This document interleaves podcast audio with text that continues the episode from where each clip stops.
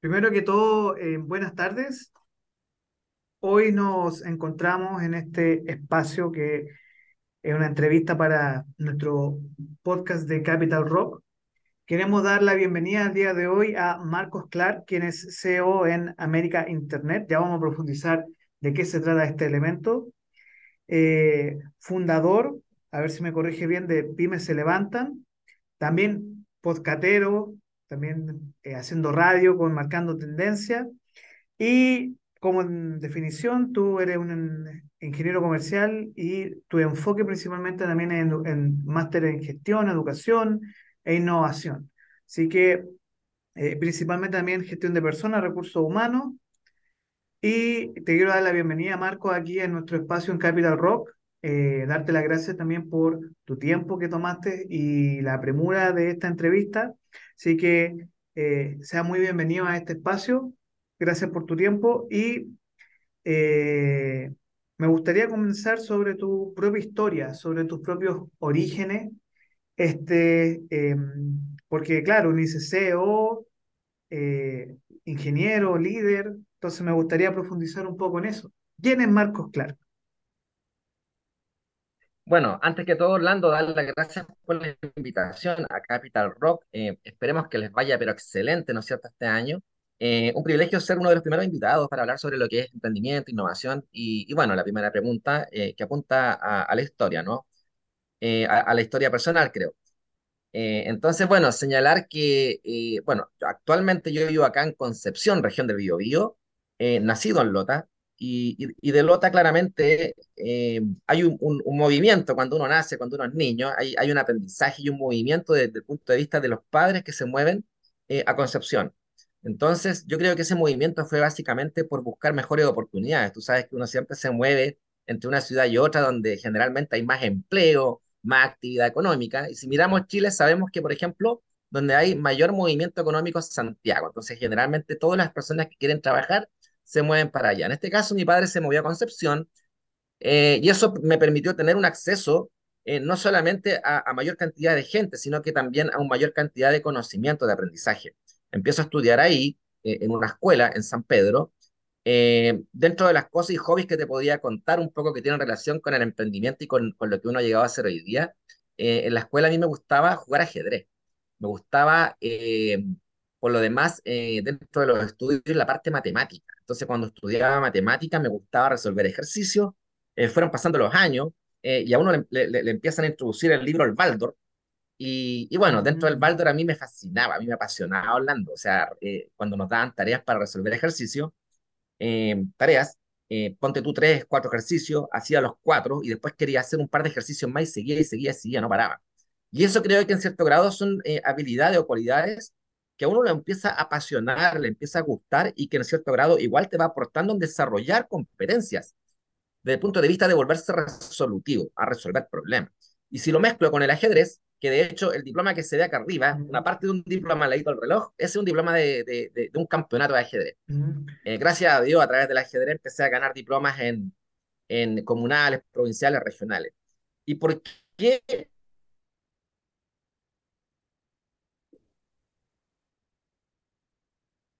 Sí, te hablo de este tema del ajedrez? Eh, ahorrarte la presentación, títulos, estudios, etcétera.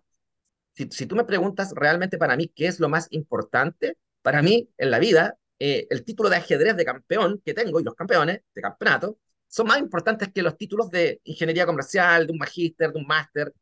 ¿Por qué? Porque yo creo que para mí, y el emprendedor siempre te va a decir lo mismo, para el emprendedor es más importante la persona, es más importante los logros que ha obtenido desde el punto de vista con las habilidades blandas en su Mm, esencia. Eso Entonces es creo que verdad. esas cualidades son las que, la- las que uno rescata. Eh, bueno, luego de haber estudiado eh, ya en la universidad, sacando el título profesional de ingeniero comercial, eh, me especialicé efectivamente en marketing. eh, pero con un enfoque servicio. Y cuando uno empieza a adentrarse en el área de servicio, con conceptos como, por ejemplo, Servucción, el marketing de los servicios, en Chile estaba poco explotado. Entonces fui a investigar eh, a conocimientos y libros desde Europa eh, y me di cuenta de que eh, nos llevaban años luz de ventaja en ese entonces, hablando de los años 95, 96, 97. Eh, entonces, cuando empiezo a, a investigar sobre el marketing de los servicios, empiezo a darme cuenta de que el marketing ponía mucha atención en los cinco sentidos del ser humano, en este caso el consumidor. Entonces, para entender el comportamiento del consumidor, había que volcarse en eso, en, la parte humana. Y eso llevó Orlando a que justamente, además de especializarme en marketing, profundizara y abriera la beta en el área de recursos humanos. Lo que culminó en que una vez cuando fuera titulado, eh, junto con el conocimiento que había adquirido, la experiencia de haber hecho prácticas laborales en importantes empresas como lo fue Coca-Cola, CMPC, Celulosa Laja, eh, como lo fue Falabella, en ese entonces Ecosixa era la razón social. Eh, entonces, cuando postulo al primer trabajo o fuente laboral em, eh, a una gran empresa como lo fue McDonald's, entonces empiezo a aplicar los conocimientos, empiezo a aplicar los conocimientos, el aprendizaje que había adquirido en un proceso de gerente trainee. Empecé, ¿no es cierto?, desde abajo, aderezando los, los, las hamburguesas, lo que conocemos hoy en día como la Magnífica, los, Big Mac, etcétera, eh, friendo papitas, y a medida que uno va cumpliendo en este proceso de aprendizaje y tú vas cumpliendo, pero de forma responsable, te van dando más responsabilidad de Cuando tú ya administras un restaurante, eh, en cierto grado logras un, nivel de satisfacción en la que dices, lo logré, lo, lo, logré desde el punto de vista de que estudié, ¿no es cierto?, aprendí, y finalmente eh, cumplo con uno de los objetivos de la autorrealización, ¿no es cierto?, de llegar a ser gerente. ¿eh? Gerente, sobre todo si estudiaste ingeniería comercial, que esa es como la aspiración. Entonces, eh, a temprana edad creo que cumplí rápidamente, gracias a Dios, eh, ese objetivo, lo cual me permitió después ir movilizando y seguir creciendo. Y pasar de un, de un restaurante como McDonald's a tener varios restaurantes a cargo, después supermercado, Santa Isabel. ¿eh? De ahí yo postulo a Santa Isabel, estando en McDonald's, y me llaman. Entonces ahí ya uno empieza a haber eh, un volumen más grande de cantidad de personas bajo la que uno tiene la responsabilidad. Eh, y como uno sigue en, en, esta carrera de crecimiento, después postulo, dentro de, de, estando en Santa Isabel, postulo Almacenes París. Así se llamaba antes, recuérdalo, porque ahora se llama París solo, con el loguito celeste. Antes era Almacenes París. Postulo y ahí entro eh, designado para la apertura de tienda Los Ángeles, aquí en la región del Biobío.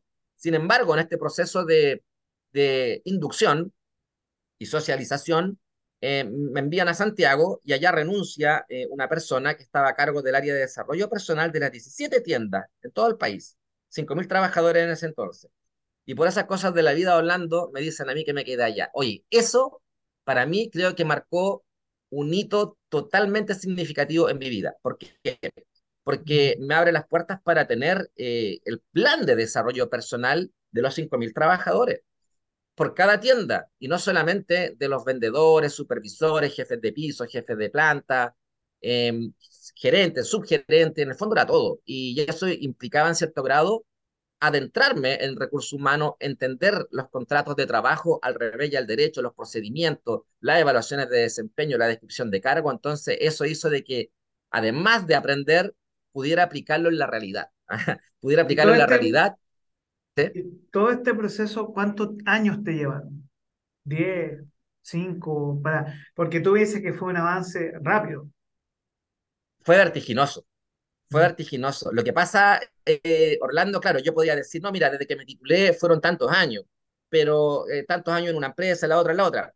Pero a eso hay que sumarle también al espíritu emprendedor. ¿Y por qué lo digo? Porque en la universidad yo ya trabajaba, o sea, en segundo año por esas cosas de la vida, que a, veces son anécdotas, pero anécdotas asombrosas. O sea, cuando yo converso con mis amigos los fines de semana, hay tema para rato. Mira, cuando yo estaba en segundo año de universidad, siempre hablaba con, con, los auxiliares, porque para mí todas las personas tienen que ser eh, respetadas. Y, fíjate que eh, el auxiliar en cierto grado agradecía de que un alumno eh, o estudiante lo validara, lo conociera, se diera tiempo para, porque para él muchos estudiantes pasaban y sencillamente eran como un hombre invisible. O sea, en el fondo era como menospreciar o no existir. Exacto. Ese era el sentimiento. Entonces, Orlando, ¿por qué te cuento este relato? Porque este auxiliar, Adán Mella, así se llamaba, eh, que en paz descanse ahora, eh, él trabajó 15 años antes en la Universidad de Concepción y conoció una persona similar a mí, desde punto de vista de que lo, lo escuchaba, le prestaba atención y, y, lo hacía valer como persona. Y como conoció a esa mujer, esa mujer llegó a ser gerenta en CMR Falabella. a nivel regional, Bio Bio. Y volviendo a esa actualidad de cuando yo estaba en la universidad y hablaba con ese auxiliar, se encontró con esa persona y le dijo esa mujer necesitaba una persona que pudiera introducir la tarjeta CMR en los alumnos de último año. Y ahí él dijo, yo sé quién es. Y ahí me dijo a mí el auxiliar, fíjate, un auxiliar me consigue trabajo caído del cielo y empiezo a ganar en ese entonces 250 mil pesos mensuales, estudiando, ¿ah? Segundo año en la universidad. Entonces ahí es donde uno empieza también el aprendizaje, Orlando, en esa beta. Eh, y así. Pero también, eh, disculpa, pero eso también fue una lección de lo que uno podría llamar de humildad también, de, de oportunidad y de humildad al mismo tiempo. Sí. bueno, yo soy creyente y soy agradecido de la vida. Yo sé que cuando uno obra bien, cuando uno eh, es respetuoso, es educado, ha actuado bien en la vida, la vida se va a encargar de retribuirte.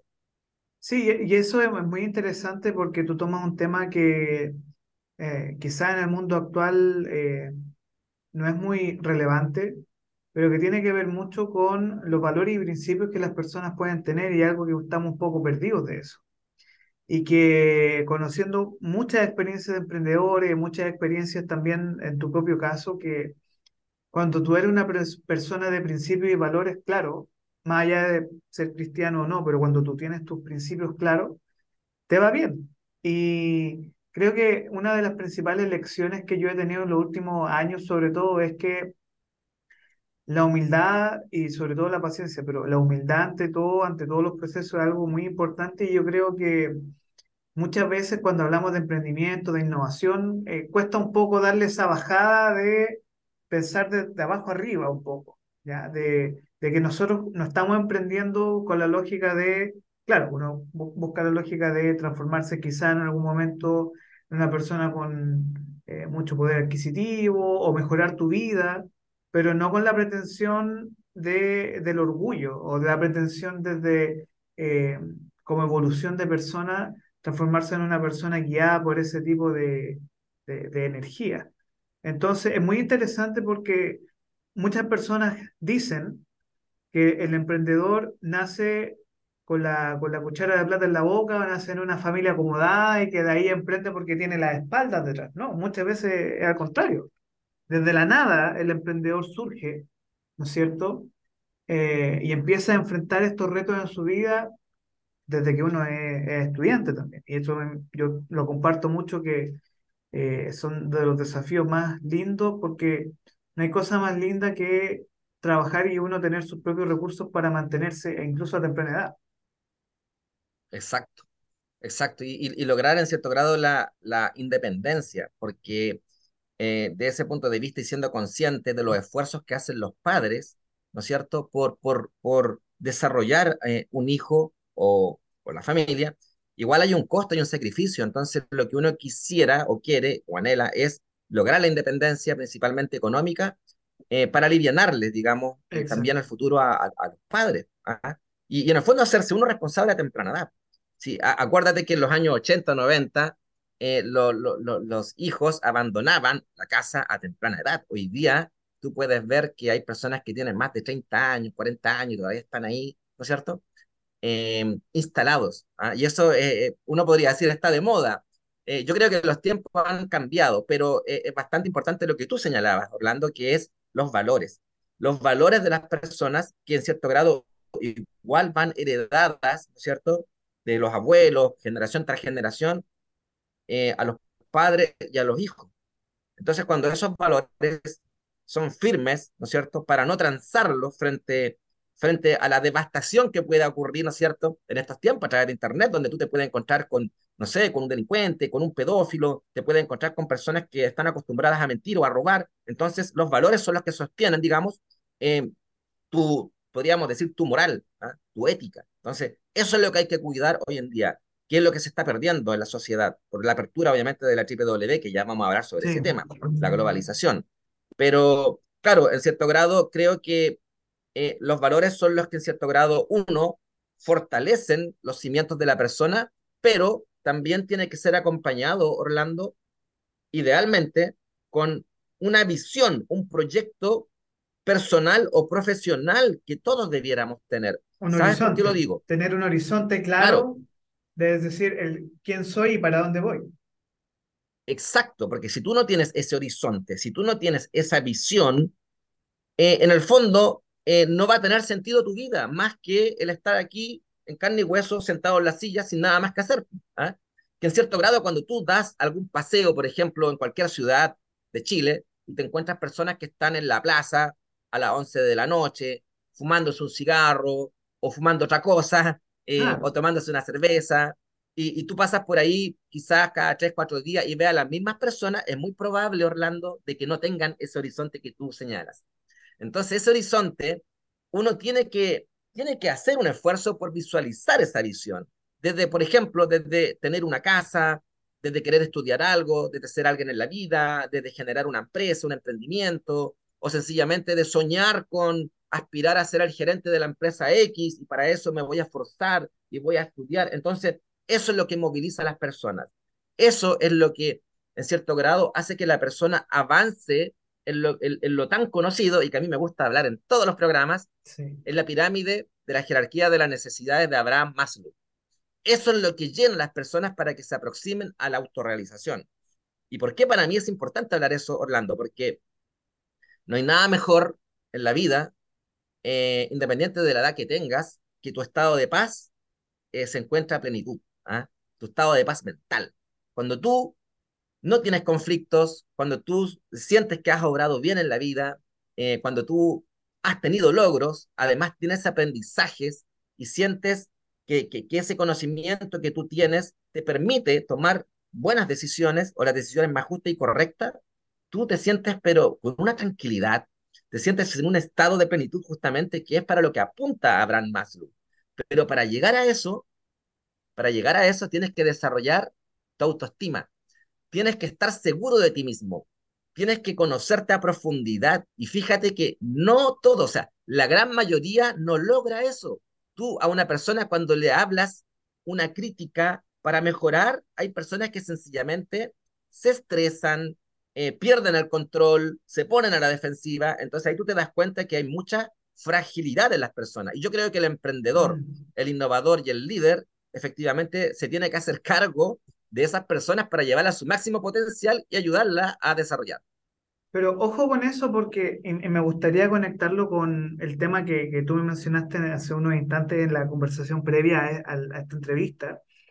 Y es que, claro, eh, voy a conectarlo con dos preguntas. Primero, ¿cómo está, cómo tú llegaste de todo este mundo corporativo, empresarial, que es como un monstruo, ¿no? Como que toda persona quiere llegar a, esta empresa y eh, un poco jubilar ahí ya. Y ahí yo me retiro y estoy tranquilo, vivo 40 años para la misma empresa, pero en algún momento, porque hoy tú eres CEO de tu propia empresa, en algún momento te picó ese, el bichito de decir, no, voy a emprender y voy a ir por el camino del emprendedor, del emprendimiento. Y por lo que yo noto acá también eso está ligado con lo que es el, el mismo Internet, ¿ya? Em, y claro, un poco ligando a lo que tú estabas diciendo, em, en el mundo de hoy tú vives en la inmediatez, en donde las personas o todos nosotros tenemos ciertas complicaciones con la crítica, con, porque claro, una cosa es tener la autoestima bien, tener autoconfianza, pero muchas veces ahí el ego es un, un enemigo muy, muy fuerte, sí, toda razón. Entonces, em, ¿cómo decidiste tú, pudiendo y teniendo todas estas condiciones, campeón de ajedrez, trabajador desde temprano, de- decidiste asumir el desafío de decir, yo voy a emprender? ¿Cómo llegó esto? Creo que en gran medida, eh, si bien es cierto, eh, uno puede decir que hay emprendedores que nacen, otros se hacen. Eh, cuando digo nacen, que viene de genética, a eso me refiero. Ah, eh, El ah, gen del y, y- y emprendedor. del, claro, el gen del emprendedor. Y cuando digo que se hacen, hay distintas formas de que se hagan, que también hay que saber diferenciarlas, porque una, uno se puede hacer por sencillamente clic, ¿ah? Viste una oportunidad, estando trabajando y te lanzaste, asumiendo todos los riesgos. Es el emprendimiento puro, porque el otro emprendimiento es por necesidad. Te echaron, me, te echaron de la empresa, chuta, ¿qué hago ahora? Con el finiquito algo tengo que hacer. ¿Qué hago con ese, con ese recurso? Entonces, claro, ¿qué, qué, ¿cómo yo atribuyo eh, el, el, hecho de que yo haya generado mi emprendimiento? Uno, creo que eh, nací con ese gen porque mi padre fue emprendedor. Mi padre tuvo un emprendimiento y eso en cierto grado también fue heredado por mi hermano, que también es un emprendedor, y por mi persona, eh, de, desde ese punto de vista. Entonces, en cierto grado, hay modelos a seguir y aprendizajes que nosotros eh, aprendimos de esa escuela, pero también hay otros factores, Orlando, que es con el entorno con el cual tú te rodeas. Y yo cuando niño, eh, y, y, dentro del desarrollo, ¿no es cierto?, de, de enseñanza media, universitaria, siempre fui seleccionando a mis amigos o con quien yo me juntaba. Y generalmente estas amistades que yo tenía eran personas que también eran de espíritu emprendedor o que pensaban en grande, hablaban de Estados Unidos, hablaban de las grandes empresas mundiales. Entonces, a mí me llamaba la atención eh, juntarme con esas personas. Si tú me preguntas por qué, no lo sé. Sencillamente era un tema de, de que iban en la misma frecuencia mía, nomás, o en las mismas ambiciones. Entonces, en cierto grado, es como que nos vamos potenciando, Orlando. Es como que, eh, no, no, sé si tú has visto estos cuadros, estas historias de los, de los gansos cuando, cuando viajan en una vértice, eh, que tienen su historia y tienen su explicación de por qué viajan en vértice. Es porque pueden andar más rápido, ¿eh? alcanzan mayor distancia, se cansan menos, comparten el liderazgo, entonces primero va uno adelante, después van turnándose y a su vez van graznando. Y ese graznido es en favor de todos, para que todos se vayan alentando. Esto es como la arenga en los partidos de fútbol. Entonces, cuando yo generaba este ecosistema, eh, en, entre la amistad, efectivamente, nos vamos potenciando en creer, en creer, se puede, se puede, se puede. Y bajo esa lógica, en la que tú ya crees que puedes eh, y, y, sientes que tienes las competencias, te lanzas. ¿ah? Y a mí ya cuando yo estaba en el trabajo y yo tenía el conocimiento o aprendí de buenas escuelas, pues si aprendí de McDonald's, de una escuela norteamericana, ¿qué aprendí ahí? Aprendí calidad, servicio, limpieza, valor, eh, concepto de cero defecto, hacerlo bien a la primera. Cuando estuve en Santa Isabel aprendí de las corrientes de Holanda, porque era propiedad de Ahold, de Holanda en ese entonces, calidad de servicio, satisfacción total al cliente. Cuando estuve en Almacenes París aprendí todo lo que era el desarrollo de las personas para llevarlos a su máximo potencial, con los perfiles, etc. Entonces ya me sentía preparado. ¿Qué es lo que faltaba? Faltaba, ¿no es cierto?, el recurso. Y ya cuando uno empieza a juntar después de varios años, entonces viene eh, el emprendimiento. ¿Por qué eh, americainternet.cl? Hubo una transición antes de lanzar con americainternet.cl, una transición a través de otro emprendimiento que se llamaba iWood. Y esa empresa, en cierto grado, eh, fue llevada adelante justamente con unos amigos, ¿ah? unos amigos con los cuales jugamos desde los, no sé, 5 años, 7 años, 8 años, de ahí en adelante, imagínate. Entonces, eh, se crea primero esa empresa en el mundo digital entendiendo, entendiendo eh, que se venía fuerte la TPW, entendiendo el futuro que iba a ser tecnológico. Entonces, eh, hicimos esa apuesta, después se abre América Internet, pensando ya en América, de ahí viene el nombre, América, ¿no es cierto? Y Internet justamente por la palabra de la W. Entonces, ahí va la visión, ahí, ahí, ahí va la ambición, apuntando para allá. Actualmente, eh, en Chile tenemos alrededor, hemos ya pasado por alrededor de 300 a 350 clientes. Y fíjate que a pesar de que el mundo está en crisis, eh, por esas cosas de la vida, a nosotros lo que nos está pasando, Orlando, es como lo contrario. O sea, la, las empresas por querer sobrevivir llegan a nosotros, acuden para eh, optar, digamos, a una estrategia de marketing digital, para optar por un sitio web, para optar por, por posicionarse en los primeros lugares en los motores de búsqueda de Google, eh, llegan para que les administremos las redes sociales, desarrollar modelos e-commerce. Entonces, eh, gracias a Dios, estamos bien, estamos bien formados como, como equipo. Ahora, eh, qué es lo que se nos viene de aquí en adelante, porque generalmente, eh, siguiendo la misma tónica, Orlando, uno siempre va aspirando a más, a, a, a, crecer, pero no es un crecimiento, como tú también lo señalabas delante, que nombraste esa palabra ego, no es un crecimiento porque sí, no es un, un crecimiento por, por, por, por, un afán de, de, de levantar, digamos, el, el, el yo soy, no, sino más bien que es un crecimiento con todos los que estamos dentro de la empresa, eh, tratando también de aportar a la economía del país y es por eso que estamos apostando en un nuevo proyecto que se llama Pymes se levantan. Y en ese proyecto, eh, uno de los objetivos es justamente ayudar al emprendedor, ayudar eh, a la pyme eh, y ayudar a todo lo, que se pueda beneficiar del punto de vista del mejoramiento. Por ejemplo, las universidades, las carreras podrían mejorar las mallas curriculares más rápidas, introducir las innovaciones de forma más vertiginosa para que los alumnos de estos tiempos eh, vayan en línea justamente con las cosas que van apareciendo hoy en día. Entonces, creo que eh, este ecosistema colaborativo que vamos a desarrollar, eh, sencillamente, bueno, Dios quiera también sea Ahora, un éxito porque lo vamos a lanzar en sí. abril. Ahora me llama mucho la atención este tema de que es una discusión que, que tengo muchos emprendedores, profesores de innovación y emprendimiento, y que tiene que ver con que un poco hay una sensación social, en el, por lo menos en Chile, no sé si es tan global, pero por lo menos en Chile, que eh, el sentido del país tiene que dirigirse hacia la pyme, hacia eh, fortalecer nuestras redes, fortalecer el emprendimiento y la innovación, sobre todo la innovación, fortalecer los ecosistemas de negocio, ¿ya? Porque nos enfrentamos a un, momento un poco más complejo eh, en el cual necesitamos unirnos en términos de los que emprenden en Santiago, en el sur, en el norte, tener estas redes de contacto, poder eh, agilizar nuestros procesos, comentar, conocernos, porque precisamente hay que levantarse. Estamos en, un proceso bastante interesante entre una, bueno, hay un libro muy interesante de un economista eh, iraní, no me acuerdo ahora el nombre, que está planteando que eh, esta década nos va a llevar a quizá uno de los desafíos más grandes de los últimos 100 años como especie, que vamos a tener una crisis económica de triple impacto, que va a ser una mezcla entre la crisis de la bolsa del 29, la crisis del petróleo del 70 y la crisis del 2008. Entonces, eh, ¿cómo nos preparamos para ese desafío y esa crisis que, que está ahí, a, a todos nos va a pegar igual, es a través de la unión y me encanta este, esta idea de proyecto que tú tienes, que este pymes se levantan.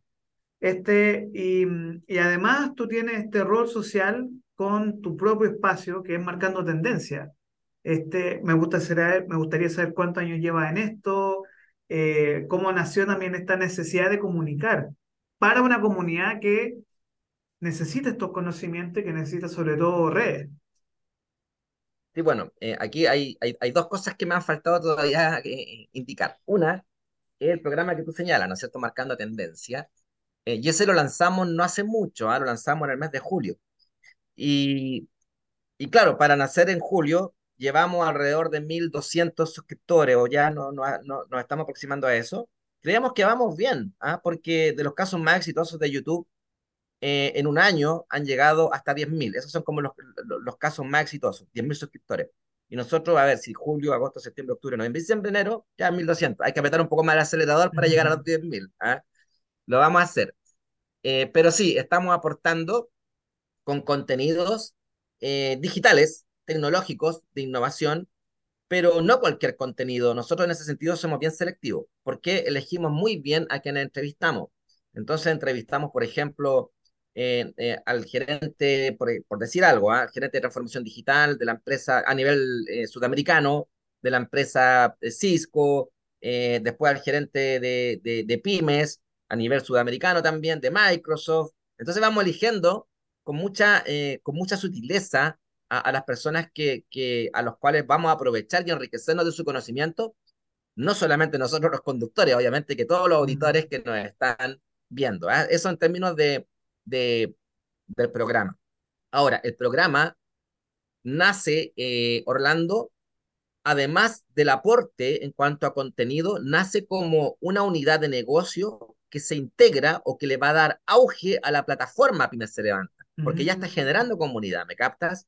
Entonces, si hablamos de un plan estratégico corporativo para el proyecto Pymes se levantan, el programa Marcando Tendencia es una acción, ¿ah? es una unidad, es una táctica que va a permitir el desarrollo como una catapulta para lanzar, digamos, el proyecto con mayor fuerza en el mes de abril. Entonces, el canal de YouTube claramente que nos abre una vitrina ¿no es cierto?, en contenido. Y si hablamos de estrategia, fíjate, por ejemplo, este mismo programa que estamos haciendo. Si nosotros viéramos como que este fuera el programa marcando tendencia, ¿qué es lo que hacemos nosotros? Nosotros después de que eh, tenemos grabado el, la entrevista, lo cortamos eh, por cápsulas y las lanzamos por Twitter, lanzamos por Instagram, lanzamos por Facebook, las vamos lanzando por las redes sociales y además colocamos publicidad pagada.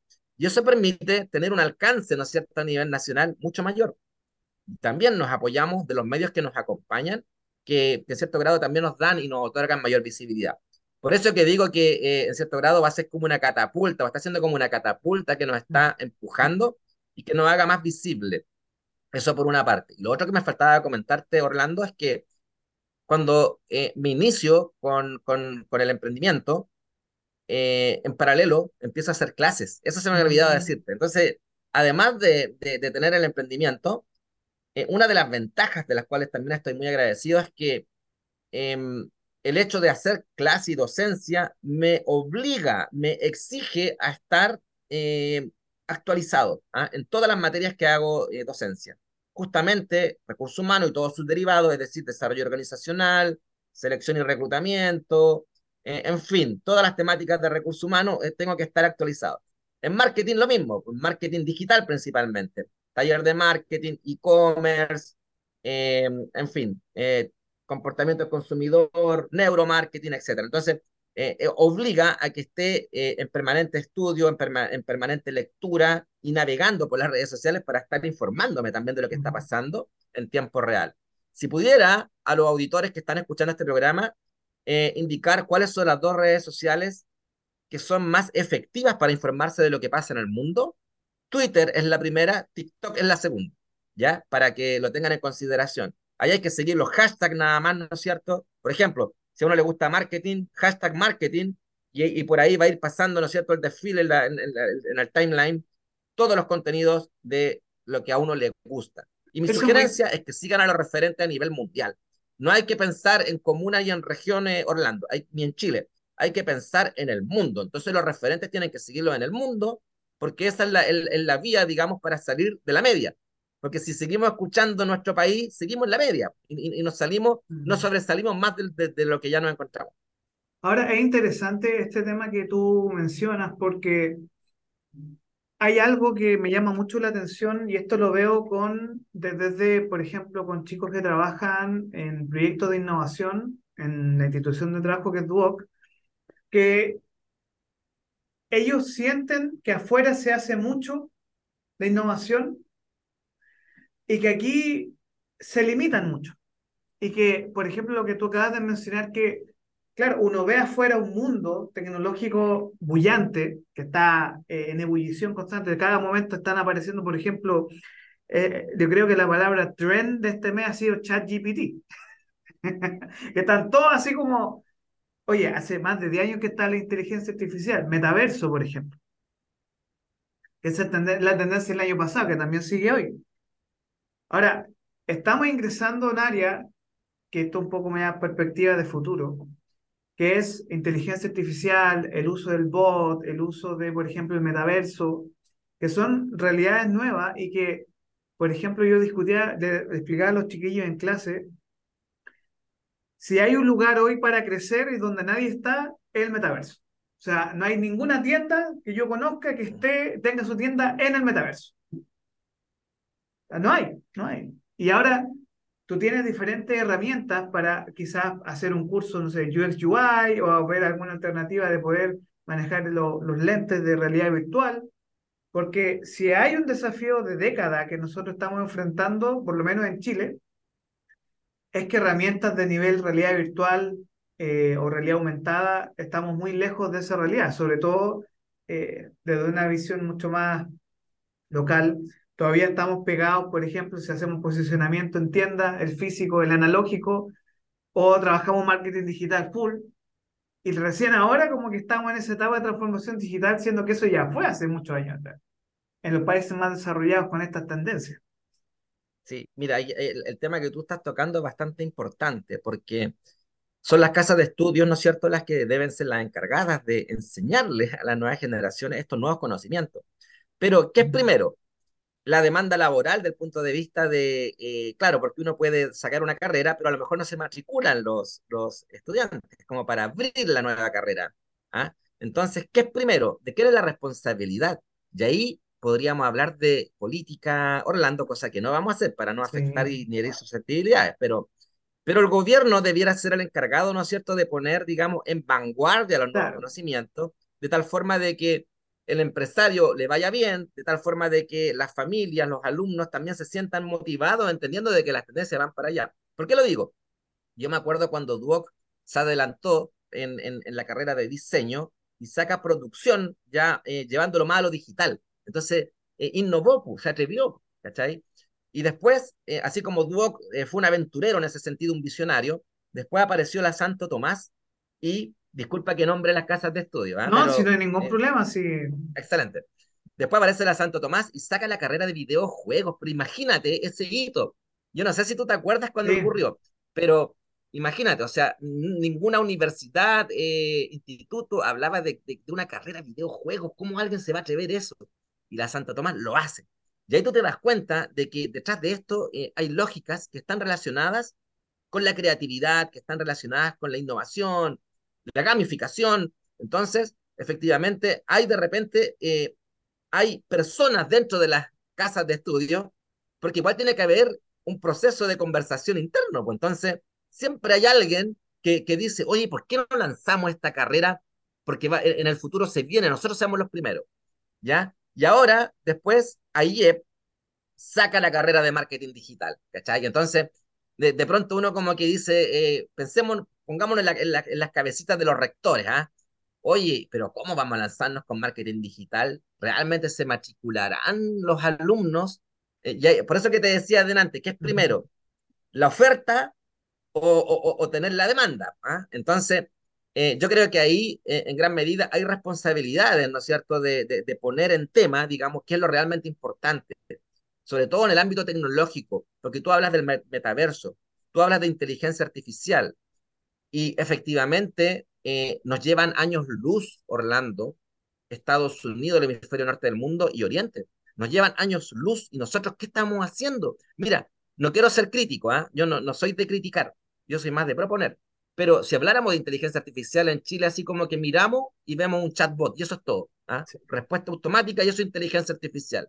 Pero eh, los robots ya más desarrollados en cuanto a eh, lo que nos aproxima al metaverso, claro, ahí está Mark Zuckerberg, eh, con su empresa que incluso se llama Meta, ya no, no las redes sociales incluso están con el nombre Meta, eh, y además aquí entendemos de que tenemos que trabajar colaborativamente porque eh, Facebook además invita a Microsoft, invita a otras empresas a trabajar en conjunto en el, en el metaverso.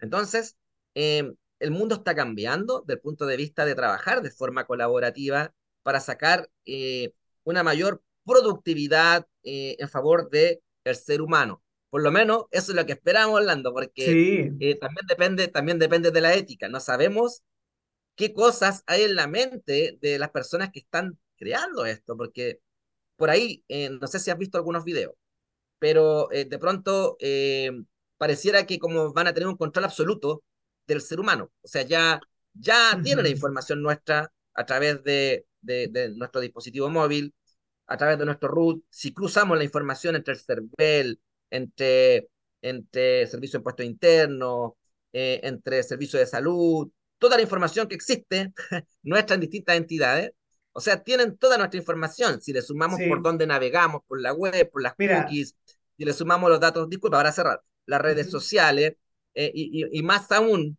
ya eh, estamos viendo que la inteligencia artificial se está aplicando en las redes sociales, entonces si a ti te gusta algo, te lo están mostrando y te están induciendo, entonces efectivamente están afectando nuestro comportamiento. Uh -huh. Y, y, es ahí donde hay que tener cuidado porque, porque esta cosa puede ser siniestra si la vemos desde el punto de vista ético eh, incorrecto, por un afán de poder, digamos, de los dueños.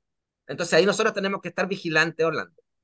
Sí, yo quiero mencionar eh, algo muy interesante sobre lo que tú estás diciendo ahora, y es que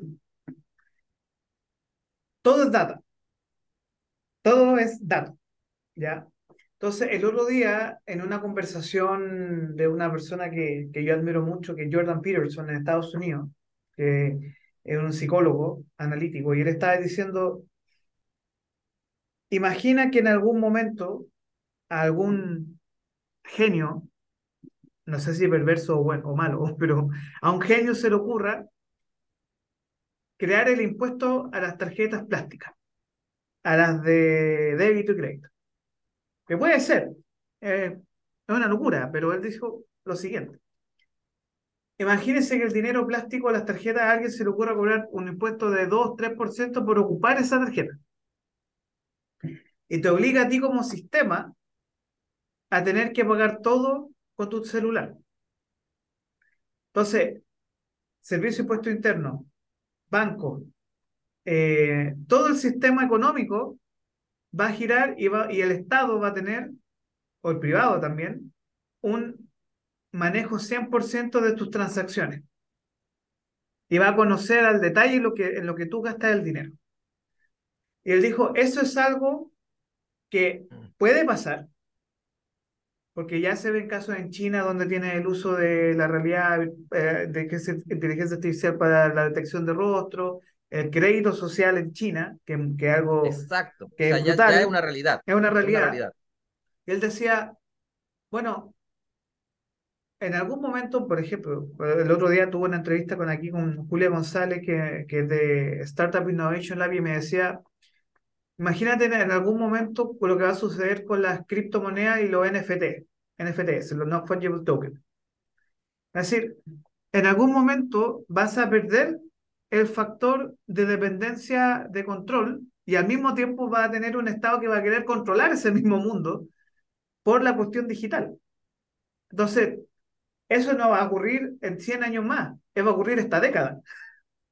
Ese fenómeno de transaccional que tú estás diciendo que es bastante peligroso, es altamente probable que ocurra en esta década por el avance en el blockchain, por el avance en, en, lo que es eh, diferentes elementos de la data, porque todo es dato al final. O sea, esta misma conversación y las conversaciones que tú, o sea, eh, las transacciones, la gran, el gran porcentaje hoy son digitales, no, no son físicas, ¿no? O sea, es, es simpático porque enfrentamos una gran inflación pero hay menos flujo cambiante en el mercado porque casi todo es digital. Es simpático, ¿no?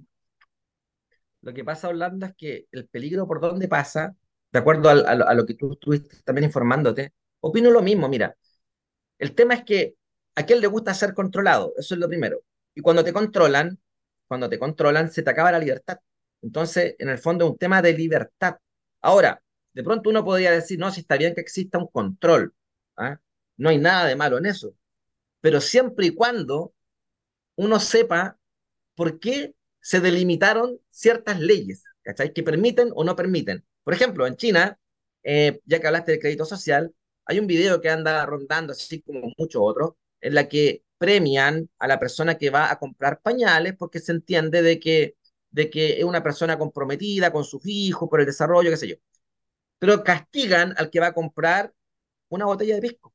¿Ah?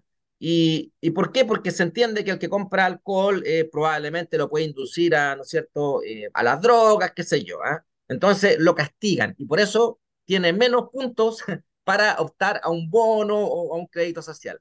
Entonces, el tema es quién es quién del punto de vista ético y moral como para decir esto es correcto, por esto lo premiamos, por esto no. ¿ah? Entonces, eh, creo que ahí hay muchos desafíos. Y ahora cuando uno mira la realidad, ¿ah? Em, bueno, eh, no sé si puedo mencionar el caso de, las reuniones de Davos, porque como ahora estamos en, estamos en enero y, ¿no es cierto? Esto va a ser en marzo. Sí. Si no, después ahí tú... no, no, no, no te preocupes. si podemos, podemos comenzar sobre temas, por ejemplo, ah, ya. Eh, la reunión de Davos que ocurrió durante este mes de enero, el mes de enero del 2023. Claro, porque ahí lo que se habla, están tomando las decisiones para el mundo un grupo de personas. ¿Y quiénes son los que están tomando las decisiones? Empresarios, políticos, eh, uno que otro que por ahí a dedo los mandaron a llamar, pero ¿quién tuvo esa atribución de mandarlos a llamar a ellos? ¿Por qué no llamaron a un mortal como tú o como yo, o al ciudadano que nos está escuchando en, este momento? ¿Por qué esa persona no tiene derecho a, a, opinar, a hablar? Y dejamos que estos grandes, entre comillas, personas, seres brillantes, pensantes, entre comillas, tomen las decisiones. Y Si esas decisiones van a delimitar qué es lo bueno, qué es lo malo, a este premiamos, a este, lo, lo castigamos, entonces es ahí cuando uno dice, no, aquí se acaba la libertad, ¿ah? porque vamos a caer en un grupo selecto que se autoproclamó. No, no hubo democracia, no, no, no hubo una elección mundial que dijera, oye, eh, votemos, así como cuando uno elige, ¿no es cierto?, democráticamente a un candidato. Entonces, por ahí creo que pasa, están, eh, están paradas las antenas desde el punto de vista eh, ético, sobre todo cuando hablamos de las decisiones del mundo. Y que la tecnología tiene mucho que ver, si los invitados en Davos también están ahí de inteligencia artificial. pues. Todos los dueños de empresas tecnológicas están ahí porque eh, por ahí ya se habla, ¿no es cierto?, de, de del, del, chip, ¿no es cierto?, porque en algún momento van a tener que meterse dentro de nuestro cuerpo para saber cómo estamos. Ahí nos enfrentamos, claro, al dilema bioético de la ética que tiene que ver con que cuál es el límite del individuo y hasta qué punto los estados o los mercados pueden ingresar en las decisiones de los individuos. Eh, que también es un tema eh, que da para, para mucha más conversación, porque al final, en el mundo que estamos viviendo en el día de hoy, cuando donde estamos 24/7 rodeados de tecnología y nosotros vivimos 24/7 en nuestras redes, y eso es una realidad brutal, cuando yo le digo a mi estudiante, oye, cansaban, cheque chiquillo, ustedes viven 24/7 y está, pueden ser hasta inmortales en sus redes. Pues, ustedes pueden morir y su, su, red, su red social va a seguir existiendo. Es lo que pasa, por ejemplo, con Felipe Camiroaga, que cada vez que llega la fecha del horrible accidente que le sucedió, la gente retuitea su último tweet. Entonces, eh, cuando tú tienes conciencia de la tecnología y de la, de la realidad que eso tiene en tu vida, eh, tú te pones un poco más serio y te dices, bueno, eh, ¿cuál es? O sea, lo que yo veo en realidad y lo que yo manejo en mis redes, ¿es lo que yo quiero ver o es algo mediado? Y ahí es donde ingresamos al detalle, a la conversación de la inteligencia artificial, a aquello que, del factor humano también, que es súper importante, que yo creo que post pandemia nos enfrentamos a un gran desafío y, y yo creo que para la pyme, para, ese emprendedor o emprendedora que nos está escuchando ahora y un poco para, para cerrar esta conversación de hoy que me, encantó. Em, aquí la clave, y me gustaría saber tu opinión sobre esto, es em, ¿cuáles serían para ti los tres tips claves o que un emprendedor o emprendedora debería seguir o hacer en su vida? Para asumir el desafío de emprender? Ya, buena pregunta. Em, voy a simplificar, pero eh, agrupando. Mira, lo primero, para ser un emprendedor eficiente, efectivo, eh, lo primero es conocerse uno mismo, Orlando. ¿Ya? Más allá de que uno diga, oye, si yo ya me conozco. No, olvídese, conózcase de nuevo y a profundidad. Y para eso hay un sinnúmero de herramientas. De la más básica, que es el FODA. Está la ventana de Yohari, eh, eh, y podríamos seguir nombrando, pero en el fondo, léanse libros, libros de, de, locus de control, ¿ah? Eh, cómo funciona el, cerebrito humano, locus de control interno, locus de control externo, motivación intrínseca, extrínseca, ¿para qué? Para entender, uno, cómo es uno, y dos, cómo funcionan los demás, como para poder seleccionar. Y esto es lo segundo importante como, como tips. Hay que seleccionar con quien uno se junta porque no todos somos iguales desde el punto de vista de aspiraciones, de valores. Entonces, de ahí viene el dicho, dime con quién anda y te diré quién eres. Si tú quieres ser, y aquí hay una historia de, de, las águilas, ¿no es cierto? O la gallina. No es por discriminar una a la otra, ¿eh? pero te voy a contar esta historia, mira. Tenemos tiempo, ¿no? Sí, no, sí. Está súper bien. Ya, mira. Sale desde una montaña eh, una persona que, que, alojó, digamos, en un establo por ahí, en, en una cabaña arriba de la montaña, entonces sale a pasear y, en ese paseo, donde en el establo habían gallinas, eh, se encuentra al, arriba, ¿no es cierto?, en, la punta de, un, una montaña, se encuentra dos huevitos. Toma los huevitos, los echa a la mochila con mucho cuidado y se los lleva y vuelve al establo. Entonces llega con los huevitos y cuenta que se encontró dos huevitos más, entonces los juntaron con los huevitos de las gallinas para que las gallinas empollaran los huevitos. Pasa el tiempo, y, empiezan a nacer los pollitos. ¿ah? Empiezan a nacer los pollitos y, de los pollitos, eh, dos pollitos empiezan a conversar. Vamos a ponerle nombre, Juanito y Luchito. ¿ya? Se pone a, conversar Juanito y Luchito y Luchito y Juanito dicen, oye, ¿qué vamos a hacer hoy día? tenemos que ir a comer. eh, ¿cómo es que se llama lo que comen los pollitos? Que se me, se me olvida el nombre, cuando uno le tira, le tira alimento. ¿Cómo, cómo es que se llama? Oh, me, me pillaste con eso. De, los- de los Eh, choclos, de los choclos, ¿cómo se maíz, llaman los maíz. maíz, maíz, maíz. No, tenemos que ir a comer maíz, pues si eso es lo que hacemos siempre, le dice eh, Juanito a Luchito. Pucha que lata, siempre lo mismo, todos los días lo mismo. Ya, entonces un día eh, Juanito le dice a Luchito, oye, mira, eh, yo estoy como aburrido, no quiero hacer lo mismo, quiero salir, quiero pasar esa, eh, esa, esa reja que está ahí. No, ¿cómo se te ocurre? Mira, ¿qué van a decir los demás? Le dice Luchito. Y Juanito dice, déjame nomás. Y, y al final se sube arriba de la cerca, Juanito. Entonces cuando se sube, Luchito le dice, oye, no, pues, ¿cómo hiciste eso? Estáis loco, me vaya a dejar en vergüenza a mí frente a todos, mira los otros que van a decir. Bueno, entonces Juanito se baja, se baja frustrado, pero en su mente Juanito decía, no, pues sí, eh, yo no quiero ser igual que todos los demás. Pues. Y después Juanito se sube arriba del techo del establo.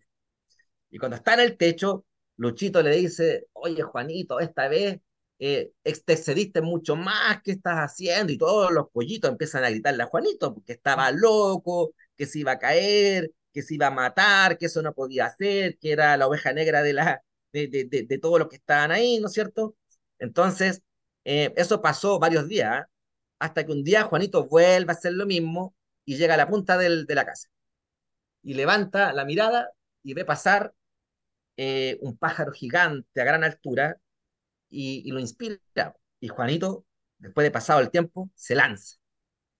Y cuando se lanza empieza a caer y empieza a mover la ala y de repente se da cuenta que empieza a volar. Entonces cuando empieza a volar, empieza a tomar vuelo, vuelo, vuelo, vuelo, vuelo, vuelo, con tanta fervor, ánimo eh, y logro, que trata de alcanzar al, al, al, pájaro que va más arriba. Y cuando casi ya lo alcanza, le dice feliz, po, mire, señor pájaro, estoy volando, estoy volando. Y el pájaro que va arriba lo mira y le dice, pero claro, pues hombre, si eres uno de nosotros, un águila. ¿Cachai? Entonces de ahí viene la moraleja que en cierto grado quería transmitir a los auditores. Luchito también era águila, pero se quedó como pollito, porque, porque se convenció en ese sistema de los pollitos. Entonces terminó siendo un pollito. Y mientras tanto, Juan se autoconvenció solo, se autoconvenció solo de que era diferente, creyó en sus cualidades porque se conoció y finalmente llegó a volar y emprendió, emprendió bueno. Entonces, ese mensaje al que quería transmitir al auditor es porque cuando tú me preguntaste cuáles son los tres tips, uno, conocerse uno mismo profundamente, pero también conocer el entorno para saber con quién uno se junta. Porque si tú te juntas con los pollitos, vas a seguir siendo pollito, viviendo en un sistema del cual vas a quedar atrapado sin saber que estás atrapado. Entonces, el emprendedor justamente tiene que romper esquemas, tiene que abrir caminos, tiene que liderar, tiene que atreverse, tiene que estar dispuesto a asumir riesgo.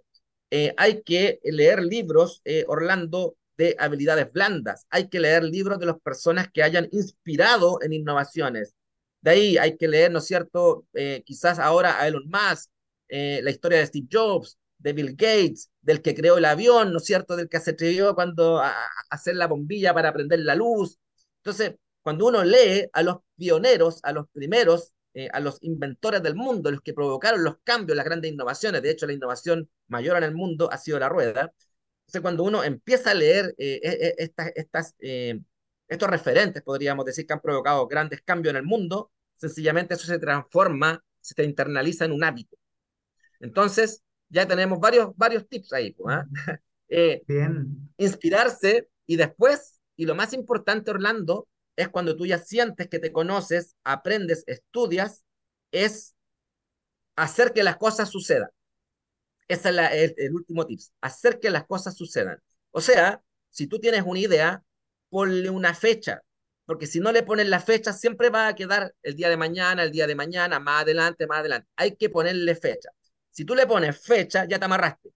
Y segundo, comunícalo. Comunícalo a la sociedad, porque si tú lo comunicas a la sociedad, te estás autoobligando con mayor razón porque te estás metiendo presión.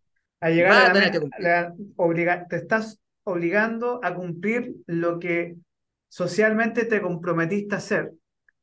Porque Exacto. hay un tema que es muy fuerte que tiene que ver con la vergüenza social.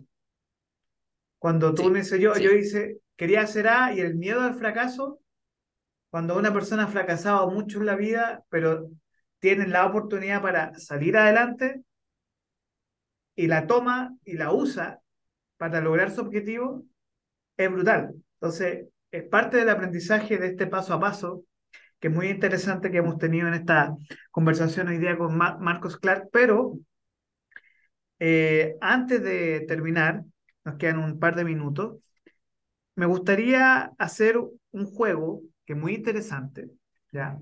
Que es para cerrar esta conversación del día de hoy. Así que espero y te invito a que podamos jugar.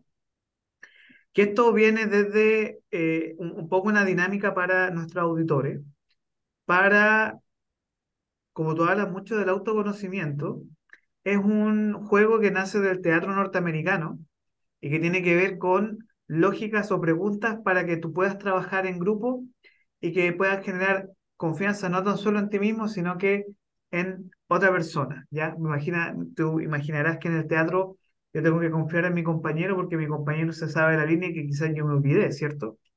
Nos estamos presentando una hora. Así que me gustaría iniciar esta... Esto es como un pimponeo, ¿ya? No tienes que pensarlo mucho, es simplemente respuesta, pregunta y respuesta, ¿ok? ¿Estás listo y dispuesto? Dale. ¿Sí? Perfecto. Bien. Pregunta número uno. ¿Cuál es tu palabra favorita? Mi palabra favorita es, eh, todos los humanos somos artistas, nuestra principal obra de arte es el desarrollo de nuestras propias vidas.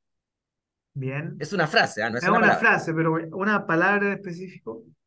Ah, proactividad. Proactividad, bien. ¿Qué palabra odias escuchar? Conflicto. Conflicto, bien. Esta pregunta tiene múltiples interpretaciones. ¿Qué te causa placer? La autorrealización, la plenitud. Ya, si pudiéramos decir una palabra, plenitud. Plenitud, bien. ¿Qué te desagrada? La mentira. ¿Qué ruido te encanta? ¿Qué ruido o sonido te encanta? El viento en la montaña. ¿Qué ruido o sonido odias escuchar? Uf, em, de película podría decir. Cuando se escuchan esta, esta, esta música así como, no sé, eh, en Dark, eh, en esa serial, cuando se escucha ese, mm. ese ruido es molesto. Bien. La siguiente pregunta tiene que ver con tu libertad de expresión. ¿Cuál es tu grosería favorita? ¿Mi qué? Grosería. Ah, grosería. ¿Cuál es tu grosería favorita? Chuchá, en buen chileno. ¿Ah? Weón. Weón. Bien. ¿Qué otra profesión te hubiera gustado estudiar? ¿O oficio? Profesión. Eh, oficio, oficio. te hubiera gustado hacer? Psicología. Psicología, bien. ¿Qué profesión jamás harías? ¿O oficio?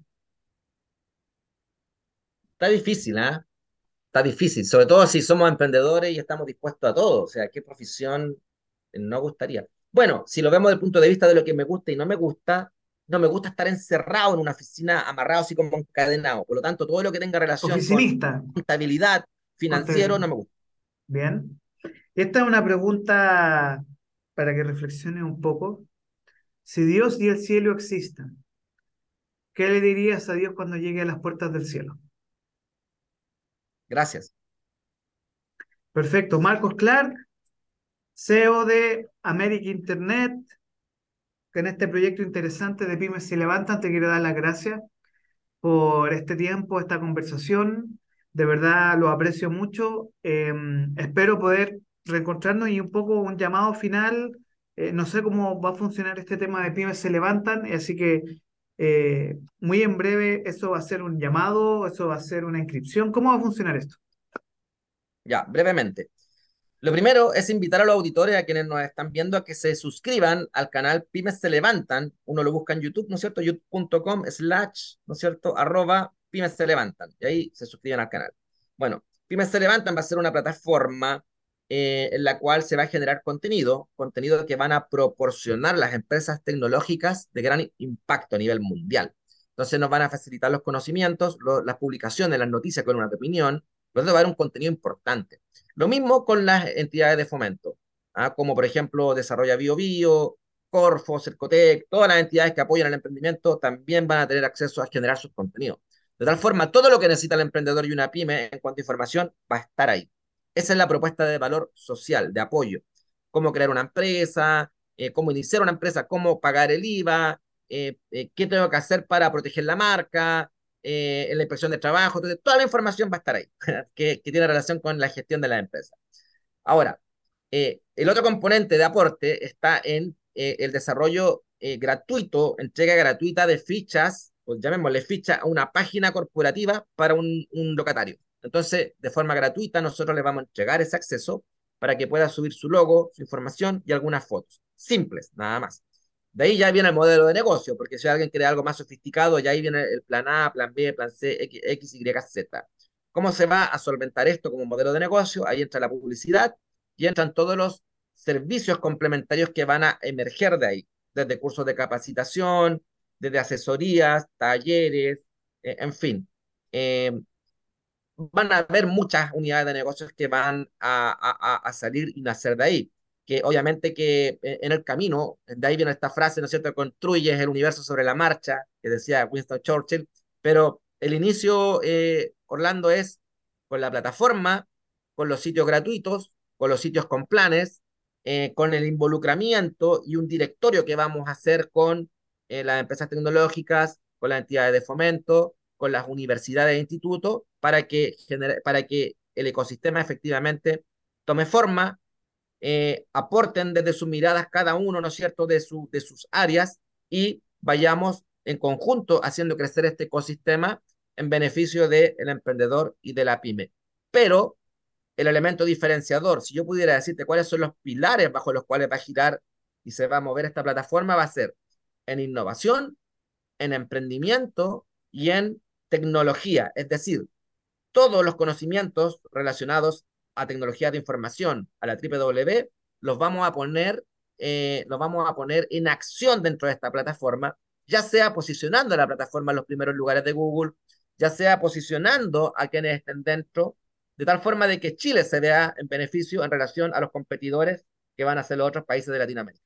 Perfecto, o sea, un fortalecimiento al ecosistema nacional de emprendimiento e innovación y mira, deseo lo mejor, de verdad, espero que sea exitoso este proceso porque estamos muchos ingresando a la misma carrera, pero no como somos diferentes players que nos tenemos que apoyar.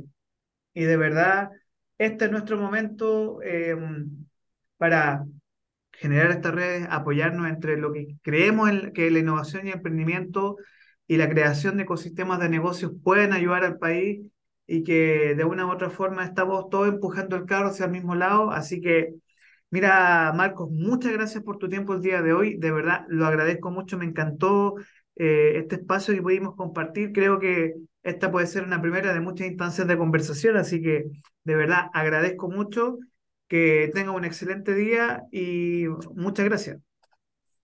Gracias a ti, Orlando, y también desearle el mejor de los éxitos a este proyecto ¿ah? Capital Rock, ¿ah? que también pegue fuerte, que se debe hacer harto y que trabajemos en conjunto a contar de abril.